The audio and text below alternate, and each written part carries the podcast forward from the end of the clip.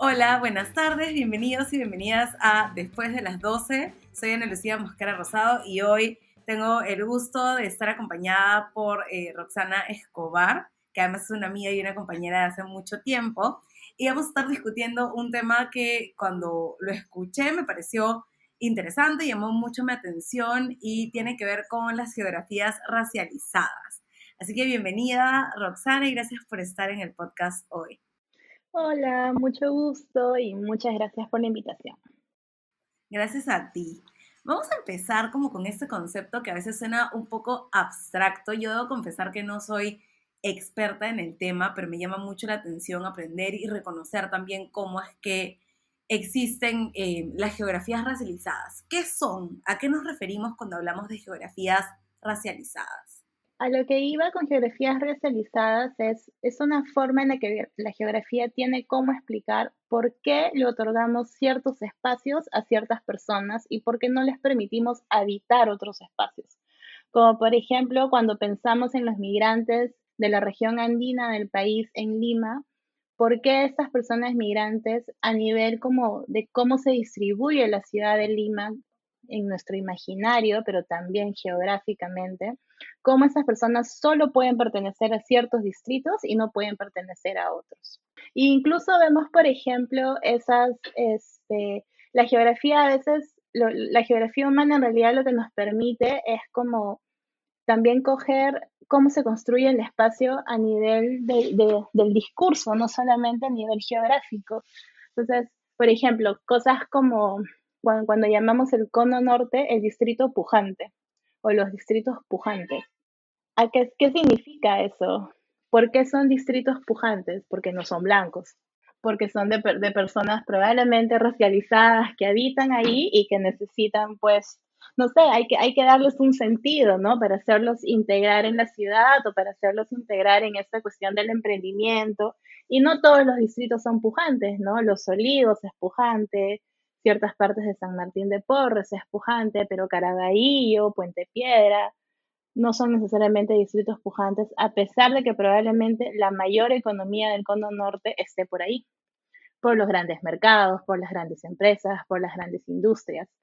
Entonces, ya ni siquiera es una cuestión de acceso a dinero, es una cuestión de quién pertenece a qué espacio y por qué.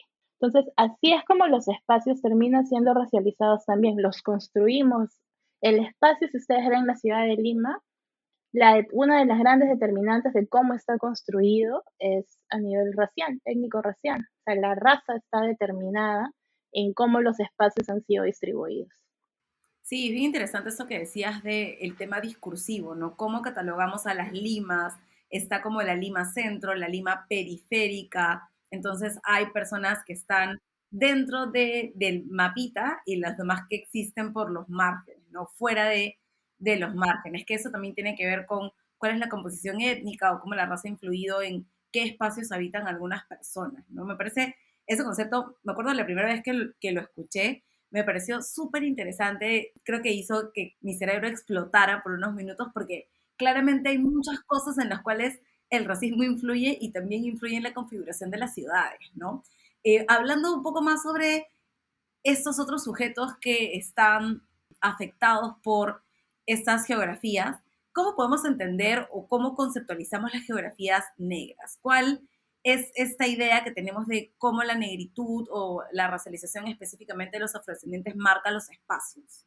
Catherine McKintrick, creo que tengo que empezar reconociéndola eh, antes que a nadie, es la, digamos, Catherine McKintrick con Clyde Woods son los primeros en conversar acerca de qué es una geografía negra, que en realidad en inglés como que nos ayuda un poquito más porque es Black Geographies y a lo que da es en esta pluralidad de posibilidades de creación del espacio sobre personas afrodescendientes.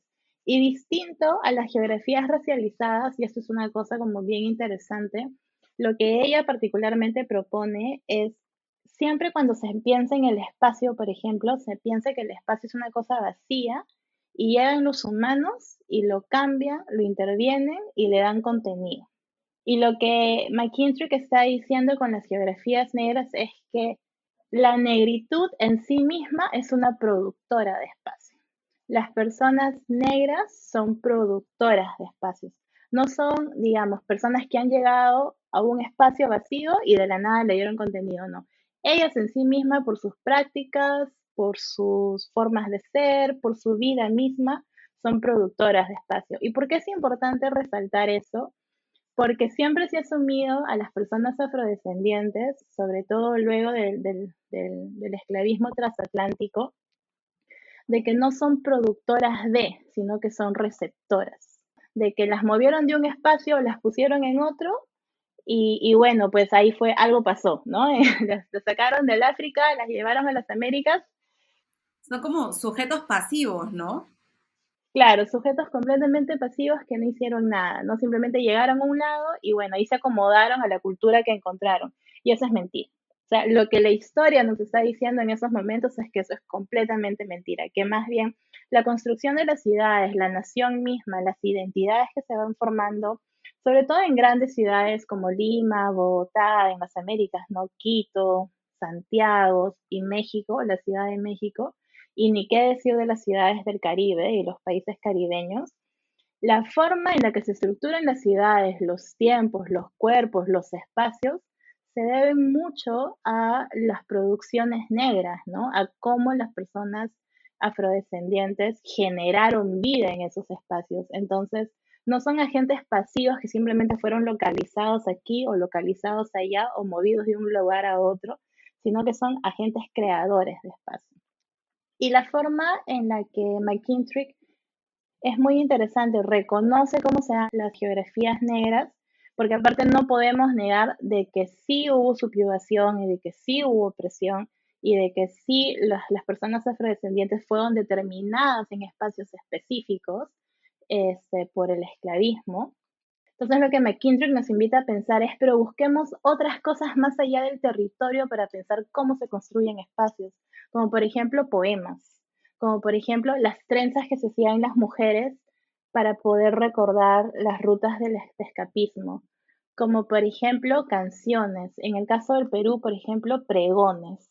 Yo, yo que estudio mujeres afrodescendientes para mi tesis de doctorado, una de las cosas más maravillosas con las que me he encontrado ha sido, por ejemplo, unos pregones que tiene Victoria Santa Cruz con Abelardo Jiménez, que son preciosos, en donde se habla, por ejemplo, de la, de la, de la chichera, o se habla de la tamalera, y parte de los pregones, la, letra dice como, yo soy Aide y no hay nadie mejor en toda Lima que Aide para cocinar los picarones, o para cocinar, o para cocinar esto, o para cocinar lo otro, y es como, alguien que pertenece a la ciudad es capaz de decir algo así. O sea, alguien que siente que Lima es suya, alguien que siente que Lima es su ciudad, que ya vino acá, nació acá o la hizo suya con su trabajo, es capaz de decir, yo soy la mejor. Y yo no he tenido que, por ejemplo, encontrar a Aide espacialmente en ningún lado. No lo he ubicado en un barrio específico, no lo he ubicado en una calle específica, pero Aide me está sabiendo decir ante los ojos de Victoria Santa Cruz de que ellas han pertenecido a esta ciudad y que por lo tanto este espacio es suyo. Entonces, lo interesante de las geografías negras es que no es solamente un trabajo, no es solamente un trabajo a nivel de territorio, a nivel como físico, espacial, sino que es un trabajo interdisciplinario que requiere buscar todas las producciones afrodescendientes para determinar cómo se construyen los espacios negros. Y es importante siempre hacer ese ejercicio porque la colonización justamente nos ha quitado la posibilidad de ubicarnos en un espacio, porque nos ha dispersado, porque es el proyecto, o tenernos subyugados en un espacio específico, o dispersarnos para que no pudiésemos entendernos, o matarnos, o sacarnos del mapa literal. Entonces, cuando no encuentras lo físico, pero sin embargo aquí estamos, la pregunta es cómo nos buscamos, ¿no? Y nos buscamos en todas estas otras expresiones que los afrodescendientes hemos podido mantener en la historia. Es increíble esto que mencionas de cómo las geografías, las geografías negras no solamente tienen que ver con el espacio, ¿no? No tienen que ver únicamente con cómo habitamos o cómo eh, transitamos en la ciudad, sino que tienen que ver también cómo nosotras producimos o creamos el espacio alrededor de. Y, y en ese sentido, mi siguiente pregunta iba en relación a esta asociación que se hace entre el cuerpo y el territorio y qué situaciones de vulnerabilidad o de desigualdad también pueden generarse cuando hacemos esta relación, porque no solamente es una relación en la que nos apropiamos del espacio o que lo hacemos nuestro, sino también relaciones que están marcadas por la desigualdad. ¿Cómo, cómo se genera esta asociación? Bueno, es una gran pregunta y en realidad ahí es donde las intersecciones de coloniales creo que salen a la superficie, porque el concepto cuerpo-territorio es un concepto que ha sido, digamos, se ha hecho conocido gracias al trabajo de activistas indígenas de Ecuador y de Colombia. Eh, que vienen trabajando, bueno, que desde siempre han vivido bajo el concepto de cuerpo-territorio, sino que nosotros los académicos recién nos estamos poniendo al día con, con esta expresión. Sí, y con esta forma de vida, ¿no? Pero que en realidad sirve mucho para entender cómo se habita el cuerpo, ¿no? Y cómo se habita el cuerpo en espacios coloniales particularmente. Y lo que, lo que dice el cuerpo-territorio, o sea, cogiendo las definiciones de nuestros hermanos indígenas, es que dentro de, dentro de la forma de vida andina, sobre todo, la forma en la que tú te conectas con la tierra y, o sea, con tu espacio, con tu territorio, la forma en la que tú reproduces vida, por ejemplo, en el espacio, por tu cosecha, por tu cuidado, por la forma en que delimitas tus límites, tus borders, ¿no? Está 100% conectado con la forma en la que habitas el cuerpo. O sea, el cuerpo femenino y la tierra tienen esta conexión intrínseca en donde uno no se entiende sin el otro. Entonces, la reproducción de la tierra en sí misma está necesariamente asociada con el trabajo femenino y con el trabajo indígena sobre la tierra. Por eso es que las mujeres de esta parte de, Sudamérica dice, si tú matas a las mujeres, estás matando a la tierra, porque nosotras somos sus cuidadoras y porque nosotras somos sus reproductoras y porque gracias a nuestro trabajo y a nuestro conocimiento por sobre ella es que nuestra comunidad resiste, es porque nuestra comunidad existe, es porque nosotras vamos reproduciendo todo lo que sabemos sobre ella a las siguientes generaciones para que la sigan cuidando. Entonces es una relación intrínseca que no se puede separar. Entonces, cuando tú atacas el territorio de esas personas, estás atacando el cuerpo de las mujeres. Es así la relación, porque no pueden, no pueden estar separadas unas de las otras. Entonces, por ejemplo, traigámoslo al Perú, ¿no? Cuando suceden todos estos conflictos socioambientales, en donde alguien dice, ay, pero ¿por qué se quejan de que les quitan unos lados? ¿O por qué se quejan de que los movilizan de un lugar a otro? es que no solamente estás moviendo personas, estás moviendo personas del espacio al, que pertenecen, primero que nada, ¿no? Y que nadie tendría por qué moverlos. Pero segundo, estás moviendo personas que tienen, que han vivido su vida de tal manera en donde el territorio y ellos forman una misma entidad. Y, sacar a una persona de, de eso es, bueno, es casi como cortarte un brazo, es quitarles una forma de entender el mundo.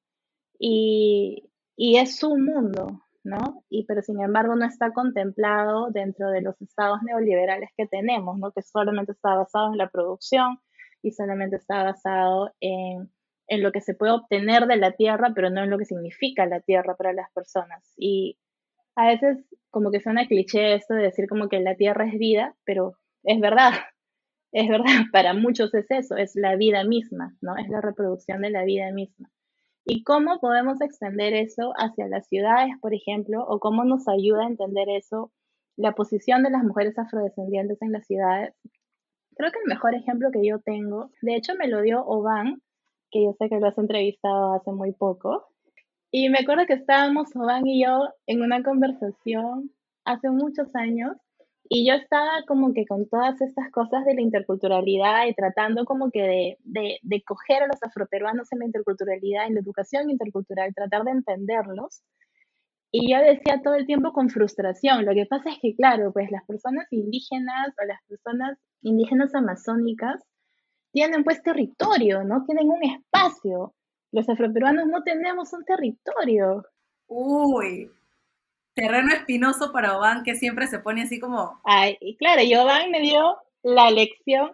Mira, ay, nunca se lo he agradecido porque gracias a lo que me dijo es que estoy estudiando lo que estoy ahorita. Gracias, Oban. Este, Agradecimiento público, Oban, que estuvo en el episodio anterior del podcast. Muchas gracias, Oban. Vayan a escuchar ese episodio. Oban me dijo, Claro, es que no tenemos territorio reconocido, pero es que no vivimos en el aire. En algún lado estamos. Y para mí eso fue como, uff, claro, pues, ¿no? O sea, estamos acá. Para empezar, estamos acá frente a frente, ¿no? Él y yo. O sea, existimos en este espacio mismo. Existimos en esta ciudad. Nuestros ancestros han existido en esta ciudad también.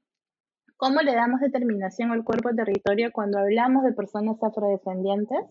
Es entenderlos justamente acerca de cómo nuestros cuerpos han sido borrados del territorio, han sido borrados de la historia de la ciudad, yo a veces siento que como que los afrodescendientes son como fantasmas, ¿no? Como que aparecen eventualmente el 28 de julio, aparece la señora bailando, aparece por ahí unos músicos, ¿no? Aparecen por aquí y por allá, pero como por el resto del año prefieres no verlos, ¿no? Como si no estuviesen ahí, como si viniesen de vez en cuando para hacerte acordar un pasado nostálgico colonial. Y ahí lo dejamos. Sí, eso sí es cierto.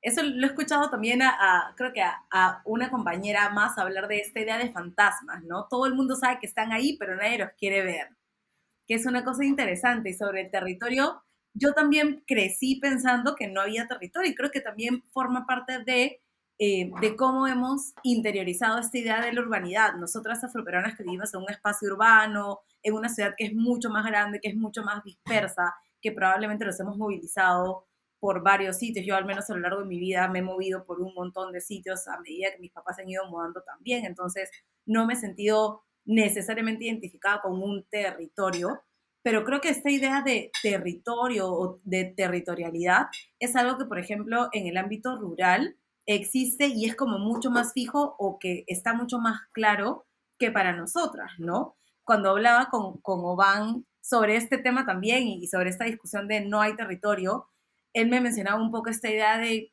vamos a preguntarle a los compañeros que están en zonas rurales si realmente no tienen territorio y probablemente tienen, no solamente tienen un territorio en el que se asientan, sino que es un territorio del que dependen sus actividades, pero del que además, eh, al que además le, le atribuyen esta carga histórica y ancestral, ¿no? Este es el territorio mío, de mis abuelos, de mis, de mis tatarabuelos, de mis antepasados, soy, no sé, quinta, sexta generación habitando esta misma tierra, ¿no? Entonces, si bien es cierto, no, está, no estamos pensando en este sentido de territorio para los afroperuanos de manera oficial o formal, existe una relación de la comunidad, las comunidades afroperuanas con su territorio y con su tierra, ¿no? que finalmente es parte también de su cosmovisión y de su cultura.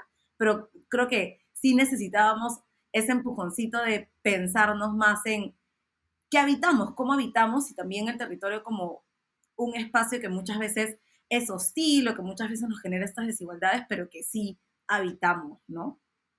Claro, y que además nos permiten ver las complejidades y diversidades de las geografías negras en el Perú, ¿no? Vamos a tener espacios negros rurales en donde la idea de ancestralidad va a ser muy similar a la ancestralidad indígena o indígena andina y indígena amazónica. Y entonces eso existe y siempre ha existido. O sea, mi, frase favorita cada vez que me preguntan esto es como, ¿cómo los afroperuanos no vamos a ser indígenas del Perú si no hay afroperuanos en ningún otro lado? O sea, tú, tú te vas a Colombia y ahí no hay afroperuanos, o sea, solo hay afroperuanos en el Perú. Entonces somos nativos de esta tierra también, ¿no? Ahora, ¿cómo, cómo entendemos esa ancestralidad?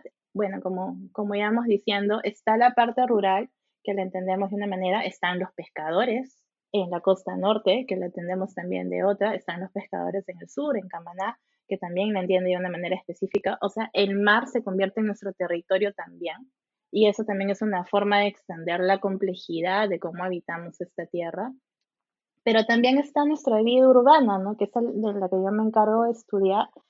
Y, y ahí Arturo Escobar, eh, no es mi tío, pero me gustaría, ¿no? que es este gran antropólogo es este gran antropólogo colombiano. Él, para poder también definir los territorios afrocolombianos, dio este, este concepto magnífico que es de espacios de vida. Un territorio es un espacio en donde, en donde tú vives, o sea, en donde tú vives, en donde tu cultura, tu religiosidad, tus actividades diarias, cotidianas, en donde tú y tu familia se han alocado y, le dan sentido. Y eso no, no necesariamente necesita ancestralidad, pero, por ejemplo, si tú te pones a pensar en la ciudad de Lima y todos los espacios negros que habita y todos los espacios negros que existen, y es verdad, yo así como tú también me he mudado múltiples veces, pero siempre hay estos espacios de vida a los que recurro. Siempre hay estas localidades, como por ejemplo la parroquial en el Callao. No es un territorio específico, pero es un espacio negro. Eso es cierto. En donde sabes que puedes ir y hay una historia de vida en el espacio en donde la negritud es el centro. Y así como la parroquial del Callao, hay múltiples otros espacios que habitamos y que hemos habitado constantemente. Y también tenemos la otra parte, ¿no? Que es la, la forma, una cosa es el cuerpo territorio y cómo los habitamos juntos, y otra cosa es cómo el cuerpo es leído en ciertos territorios. Entonces, yo, por ejemplo, para mis estudiantes, siempre hago este ejemplo de ¿Qué pasa si, si estamos tres personas paradas esperando el bus? Una es una mujer blanca, la otra es una mujer indígena y la otra es una mujer negra. Las tres al mismo tiempo estamos habitando el mismo espacio pero con distintos significados. Y cosas distintas nos pueden pasar y determinaciones distintas por la forma en la que nuestro cuerpo luce vamos a recibir del espacio mismo y de las personas que habitan ese espacio. Entonces, el cuerpo se convierte a nivel geográfico, y esto es un agradecimiento a todas las, eh, las feministas geógrafas que nos han llevado hasta este punto, el cuerpo se convierte como en la unidad mínima territorial de estudio, porque a partir del cuerpo uno también puede determinar cómo los espacios son concebidos, cómo son construidos, cómo son entendidos. Así que sí, cuerpo-territorio sí eh, tienes una conversación ahí gigantesca para seguir. Me, me parece interesante sería de cuerpo, territorio y cómo podemos habitar el espacio a partir de quiénes somos y de nuestras identidades, ¿no? Y estabas hablando un poco de el espacio que se altera o que está, digamos, influenciado por algunos fenómenos. ¿Qué fenómenos son estos que nos pueden ayudar a explicar la existencia de las geografías racializadas? Bueno, la violencia es este, la violencia, la, en español sería como la guetización, ¿no? La construcción de estos espacios que se construyen y se determinan automáticamente como violentos, como, como peligrosos, en donde solamente cierto tipo de personas puede habitarlos, no todos los habitamos. Eh, las geografías racializadas se crean así. Las prisiones, por ejemplo en donde los que habitan las prisiones son extremadamente racializados y por lo tanto se les trata de esa manera. Los campos de concentración también son espacios que en la historia han tenido un componente racial gigantesco. Aquí, por ejemplo, cuando uno piensa en asentamientos humanos, cuando uno piensa en invasiones, no piensas, solo piensas en un tipo de persona, ¿no? Hay un estereotipo de persona que puede evitar ese espacio y nadie más además, y nadie más. Y por lo tanto, como es esa persona, se le puede sacar, se le puede quitar, se le puede remover y no pasa nada. Y no pasa nada, ¿no? Entonces... Y luego también creamos estas categorías, ¿no? De vecino poblador, por ejemplo. Ah, sí, claro, de, vecino siempre de, de Santa Beatriz para el sur, ¿no? y poblador todos los demás. Pobladores todos los demás. Yo justo pertenezco a un chat de de, mujeres del cono norte que se llama pobladoras, ¿no? Porque claro, pues, o sea, importa dónde te localizas para que tu cuerpo tenga inmediatamente un contenido específico. Y un valor asignado, ¿no? Exacto, por eso es que hay que, por eso la geografía humana, creo yo, es tan valiosa para entender las complejidades de las sociedades, porque ya dejemos de pensar en el espacio como esa cosa vacía que no tiene contenido, y empecemos a pensar en el espacio más bien tan, pero tan lleno de contenido que cualquier cosa que entre a ese espacio automáticamente asume ese contenido o se le determina un contenido específico. Por ejemplo, yo estoy súper sorprendida, yo no vivo en Lima, pero estoy de visita y la cantidad de personas venezolanas que viven en el cono norte es gigantesca. Y, y he, he estado como dándome algunas vueltas por otros distritos de Lima y la demografía no ha cambiado tanto como ha cambiado la del cono norte, ¿no?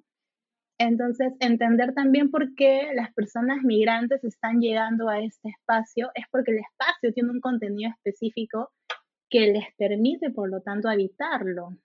Igual pasa en San Juan de Lurigancho. Entonces, si no entendiésemos, si, si dejásemos de entender el espacio como una cuestión vacía y más bien empezamos a entender como una cuestión llena de contenido, o sea, que los humanos le damos contenido al espacio, que le damos significado, que le damos sentido, ahí también podemos entender cómo nos movemos, por qué nos movemos, por qué nos mudamos a un cierto espacio y no a otro. Démosle un poquito esa vuelta, ¿no? Porque vale la pena. Sí, definitivamente. Creo que es un pensamiento que no, esta relación que no establecemos, ¿no? Entre la geografía, que aparentemente es ese concepto bien gaseoso, ¿no? Y las cosas realmente eh, que se viven o, o, que tienen que ver con cómo habitamos el espacio, ¿no? volviendo un poco a, tu investigación, que es una investigación que a mí realmente me parece eh, nunca antes pensada, nunca hubiera imaginado poder tener como esta visión de la geografía racializada y cómo habitan las mujeres negras o las mujeres afroperuanas la ciudad. ¿Qué podemos decir acerca de esto, de la representación de las mujeres afrodescendientes en el espacio urbano? Eh, yo creo que para no hacer spoilers, ¿no? Porque tienen que esperar a que salga la tesis pronto. Cierto, cierto. Pero cuéntanos un poquito.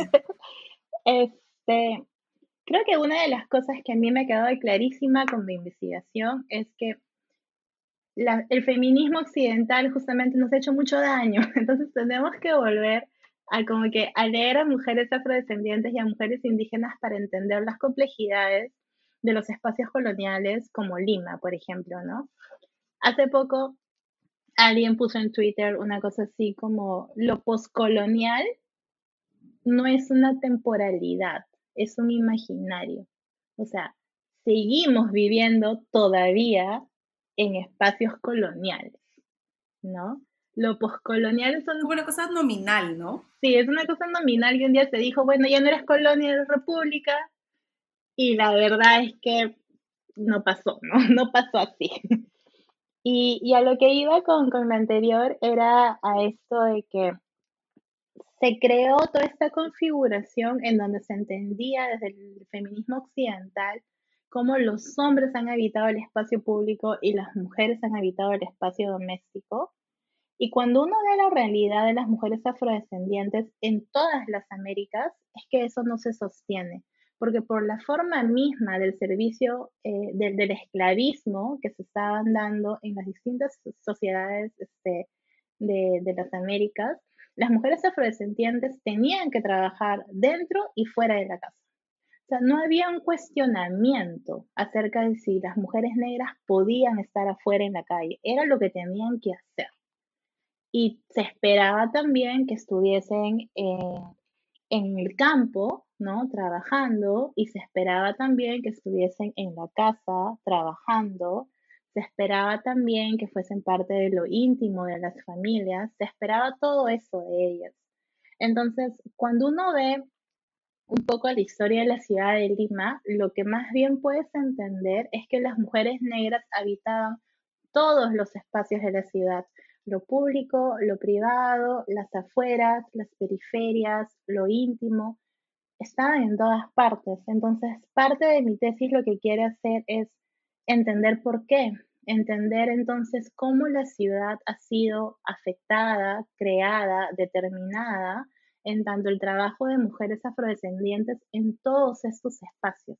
Entonces, por ejemplo, yo uso mucho los, los cantares de pregoneras porque me permiten, por lo tanto, entender cómo estas mujeres habitaban lo público, ¿no? Lo que se conoce como lo, lo, público, porque para ellas tampoco esa diferenciación como que se sostiene, ¿no?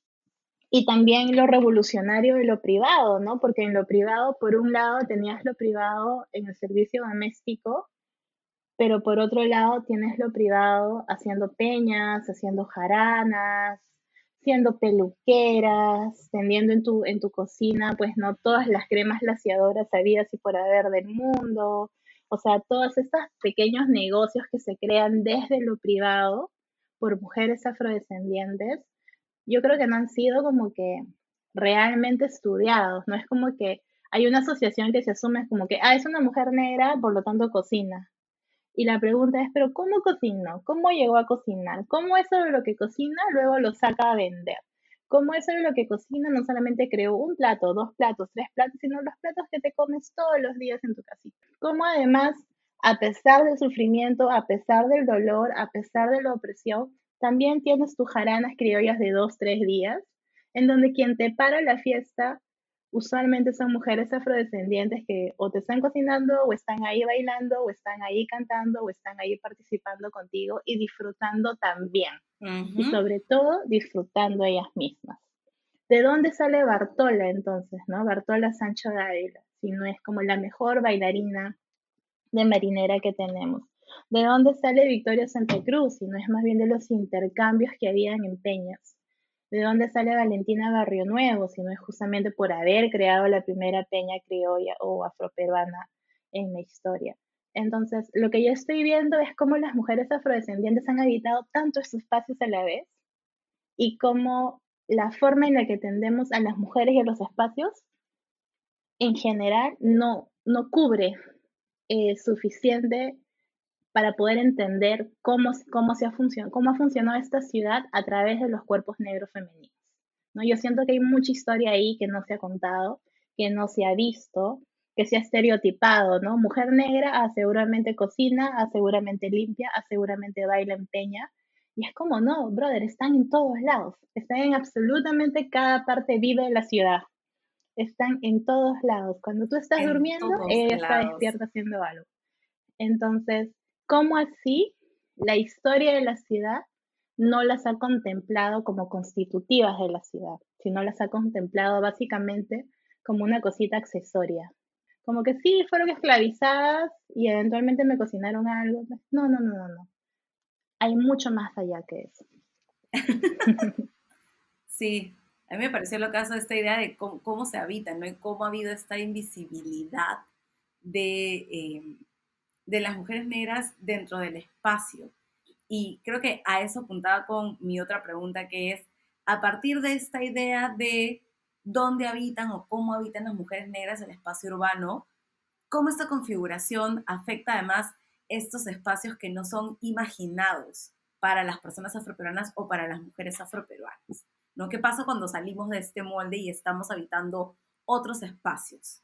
Claro, ahí lo que recibes es la racialización del espacio, pues, ¿no? Ahí lo que recibes es el racismo del cuerpo y dónde habitan los cuerpos.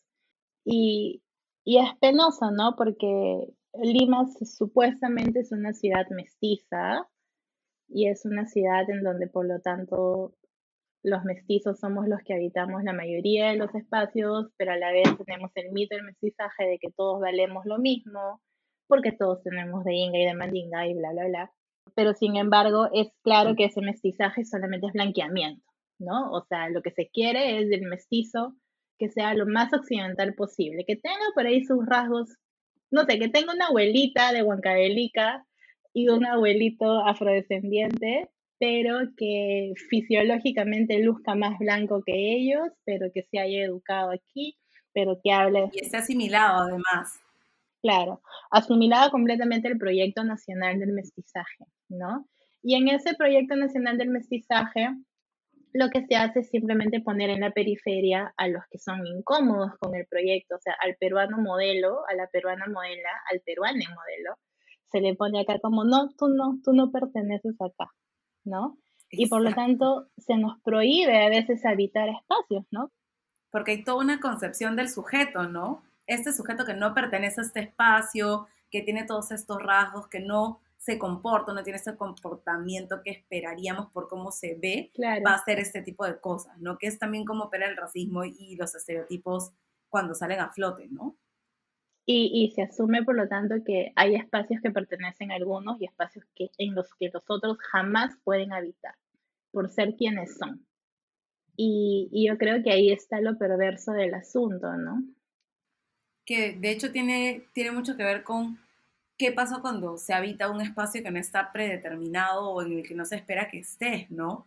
Eh, que, es algo de lo que siempre hablo, por ejemplo, cuando, cuando hablo de mi experiencia en la universidad, ¿no? Que, es que era un espacio hace, no sé, poquitos años que estaba en la universidad, era un espacio en el que no, no había muchas personas afroperuanas, ¿no? No habían profesores afroperuanos, no habían estudiantes afroperuanos. O sea, habitar ese espacio era siempre estar en permanente cuestionamiento, ¿no? ¿Qué, qué haces aquí? O cómo te desenvuelves, vamos a ver qué tal haces tal o cual cosa, que es probablemente la experiencia que muchas personas afroperuanas han tenido en la universidad, ¿no? Y luego también este tránsito hacia los espacios académicos, que también son espacios donde no hay muchas personas afrodescendientes y donde entras y, o te sientes aislado, te sientes sola, o está esta idea de, de no pertenecer, ¿no? Porque no son espacios preestablecidos para personas afrodescendientes, ¿no? Claro, sí, o sea, se ha determinado rápidamente de que los afrodescendientes en el Perú constituyen ciertos espacios, ¿no? O sea, ellos mismos, es como si ellos mismos cargaran con el contenido del espacio. Entonces, y por lo tanto perteneces a espacio 1, 2, 3 y 4, pero fuera de esos cuatro no hay más posibilidad. Entonces, si te veo estudiando derecho, te pregunto, te cuestiono, ¿no? Es porque por como tú luces, este definitivamente no es tu espacio. Y a mí me pasó una cosa similar cuando yo me, me gradué de la universidad, que mi mejor amiga estaba ahí conmigo y lo primero que me dijo al terminar fue como, oye, tu papá es el único negro, ¿no? Así tal cual. O sea, en un auditorio de cientos de personas, eh, mi papá era el único visiblemente afrodescendiente, ¿no? Entonces, estas cosas eh, no suceden y suceden un montón. Y por eso es esto de, claro, quién pertenece a ciertos espacios no está determinado por, por el espacio en sí mismo, no está determinado por el contenido que le hemos dado a los espacios y el contenido espacial que le damos a los cuerpos. Hay cuerpos que pertenecen a cierto espacio, hay cuerpos que no pertenecen a cierto espacio, ¿no? Y si todavía vemos todas las, las condiciones que están como determinadas en sí mismas, ¿no? Como ser mujer negra es una, es una forma de habitar el mundo, no es que la puedas separar, no es que eres mujer por un lado y negra por el otro, es, eres ambas cosas a la vez. No se puede, este hemos intentado, las mujeres negras avisamos que no se puede. no se puede, no se puede. Es, y por lo tanto no se nos puede estudiar por separado, pues no puede haber un libro en donde escribimos por un lado raza y por el otro lado género. Eso no se puede, no se puede, porque así no se vive. Así no se vive. Esa no es la vida misma. No es que uno se levanta un día y dice, ya, hoy día solamente voy a ser mujer. Y al otro día dice, bueno, ya, hoy solamente voy a ser negra. No se puede hacer eso. Así no se puede. No se puede. Hemos intentado varias veces. No se puede. Hemos intentado ya acá informando oficialmente que no es posible, ¿no? No es posible, no es posible. Pero entonces, esa también es una queja acerca de cómo se estudian nuestros cuerpos, ¿no? O sea, ¿a quién fue quien se le ocurrió que objetivamente se podía hacer esa diferencia? No se puede, no se puede. Fue probablemente un hombre blanco, ¿no? Que un día dijo, ah, sí, raza por un lado, género por el otro, espacio por el otro. No, no se puede, no se puede. Gracias a Kimberly Crenshaw y, y las siguientes que nos dieron la interseccionalidad que pudimos aprender de que justamente no se puede, ¿no? Es, es, es, que es imposible poder desasociar esa relación que tenemos entre raza y género para empezar y luego algunas otras cosas, ¿no? Porque una en su existencia tiene sus complejidades y esas cosas tienen que, tienen que verse de manera un poco más multidimensional, ¿no? Ya para ir cerrando un poco con esta conversación muy interesante, yo la verdad es que creo que en todos los episodios me quedo con ganas de hacer como un follow-up porque siempre hay más información que va saliendo, pero como para ir cerrando con esto, ¿por qué es importante que miremos el territorio al discutir estas identidades étnico-raciales? ¿no? Porque a veces parece que la geografía, como ya decía hace un ratito, es este espacio gaseoso que no se sabe muy bien cómo tiene relación con las cuestiones raciales, pero ¿qué, implicancias tiene poder mirar la geografía con estos lentes étnico-raciales? ¿Y qué otras cosas también deberíamos tener en cuenta para hacer un análisis más completo de los espacios y cómo están distribuidos? Sí, esa es una gran pregunta porque creo de que lo, que lo primero que hay que entender es que los espacios son construidos y quienes construyen esos espacios le determinan significados específicos. ¿No? O sea, no es que sea una persona sin ningún tipo de contenido, una persona completamente tabula rasa, ¿no? sin, sin, ningún tipo de, de, predeterminaciones o estereotipos que construye el espacio y por lo tanto el espacio sigue siendo hueco, sigue siendo vacío. No, así no es. Las personas que construyen el espacio le determinan al espacio contenido y significado. Entonces, de por sí, los espacios coloniales son espacios racializados. No nos podemos saltar eso, tenemos que entenderlo así tenemos que entenderlo así, tenemos que entender por qué, y así, digamos, creo que podríamos entender por qué ciertos distritos tienen agua y desagüe y por qué ciertos distritos de Lima hasta el momento no tienen agua y desagüe. Porque hay una cuestión de, claro, pues a ciertos espacios les, y a ciertas personas que habitan este espacio, les vamos a dar esto y a estas ciertas otras siempre pueden esperar. Siempre pueden esperar o simplemente los ignoro, porque hay ciertas personas que pueden ser ignoradas y ciertas personas que no pueden ser ignoradas, ¿no? En los espacios en los que habitan, en la vida en la que tienen espacialmente, porque hay ciertas personas que tienen que subir y bajar escaleras todos los días para llegar a un bus y ciertas personas que no. O sea, todas estas cosas están, los espacios están llenos de contenidos y están llenos de contenidos porque las personas les ponen contenidos. ¿no? Porque se asume de que ciertas personas habitan el espacio de una manera y ciertas personas la habitan del otro. Entonces, lo que hace la geografía humana es darnos cuenta de cómo construimos esos espacios, ¿no? Cuáles son las imposiciones, los estereotipos, los contenidos, los significados que le adjudicamos al espacio. Y si ya nos ponemos un poco más como detallista con lo que es el espacio, podemos ir entonces entendiendo cómo el cuerpo es el espacio también, ¿no? El cuerpo es, es como la, la, unidad de análisis espacial más pequeña que existe, entonces cómo se habita ese cuerpo, a dónde pertenece, cómo se mueve, cómo se traslada, si se le permite el movimiento o no, pensando por ejemplo en personas con discapacidad física. En Lima, si se les permite el movimiento o no, si son personas que pueden transitar o no, por qué pueden transitar, por qué no pueden transitar. Ahora mezclemos una persona con discapacidad que vive en un asentamiento humano en ventanilla y que tiene que bajar escaleras. ¿Por qué sucede? Todas estas preguntas son preguntas realmente espaciales, ¿no? ¿Cómo se habita el cuerpo? ¿Qué contenido le damos al espacio? ¿Qué prioridades le damos a ciertos espacios? ¿Qué cuerpos espacialmente están más capacitados para transitar y otros no. Y sí, claro, como decíamos hace un rato, es como no podemos quitarle este, ni raza, género, ni clase al, mix porque siempre vienen juntos.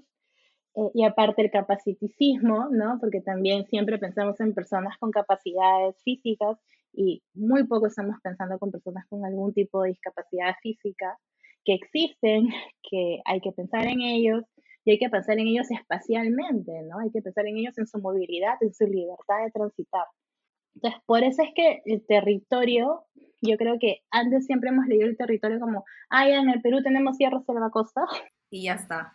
tenemos la selva por aquí, la sierra por aquí, la costa por acá, y así somos, ¿no? Y tenemos esta diferenciación, y ese es el territorio peruano, y cuando más bien el territorio lo habitamos todos los días, le damos significado todos los días, se modifica todos los días, o sea, a mí, por ejemplo, me sorprende mucho cuando uno piensa de que los límites del Perú están completamente dados. Si tú te vas a cualquier ciudad fronteriza, como por ejemplo la frontera que tenemos con Brasil, y se paga en reales y se paga en soles y la gente entra y sale, entra y sale, entra y sale.